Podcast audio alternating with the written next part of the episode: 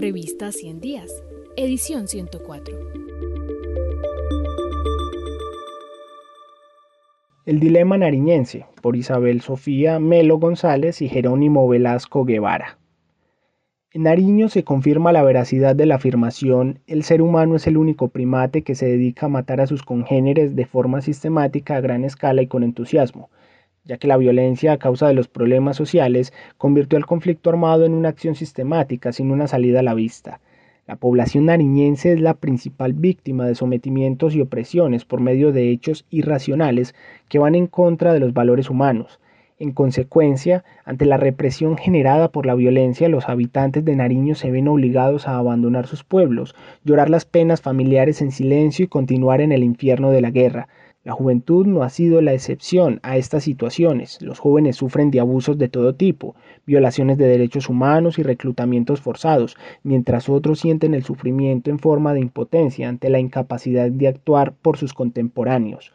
Lo que vive la región se resume en 19.669 desplazamientos, 137.247 víctimas y 42 muertos en nueve masacres en el 2020, nueve masacres con más de 36 muertos en el 2021 y una masacre con tres muertes en el presente año. Estas cifras dan a conocer de manera cuantitativa lo que las denuncias populares intentan solucionar a través de medios legislativos al igual que manifiesta la necesidad de encontrar una solución viable acorde al contexto y con propuestas alternativas capaces de dimensionar soluciones que permitan pensar al otro en sus diferencias y cicatrices.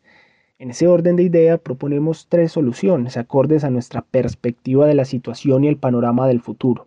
La primera alternativa es la legalización de actividades económicas hasta ahora ilegales con el fin de aumentar la oferta en el mercado y causar una reducción de precios, es decir, menor rentabilidad. La segunda propuesta establece volver a la práctica de los cultivos como el trigo, la cebada, el maíz, entre otros, de tal manera que reemplazar los cultivos ilícitos de manera pacífica sea una opción viable y beneficiosa para el campesino.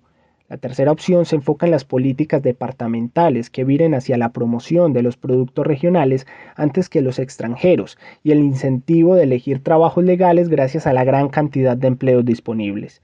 Todas las anteriores soluciones en pro del exterminio de los factores contribuyentes al conflicto armado en Nariño.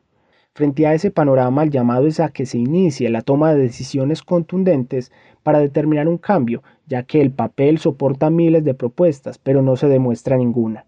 El cambio inicia desde el conocimiento y la capacidad crítica y cabe direccionar acciones prácticas y contundentes que, de algún modo, logren superar el pasado nariñense marcado por la estigma de la violencia.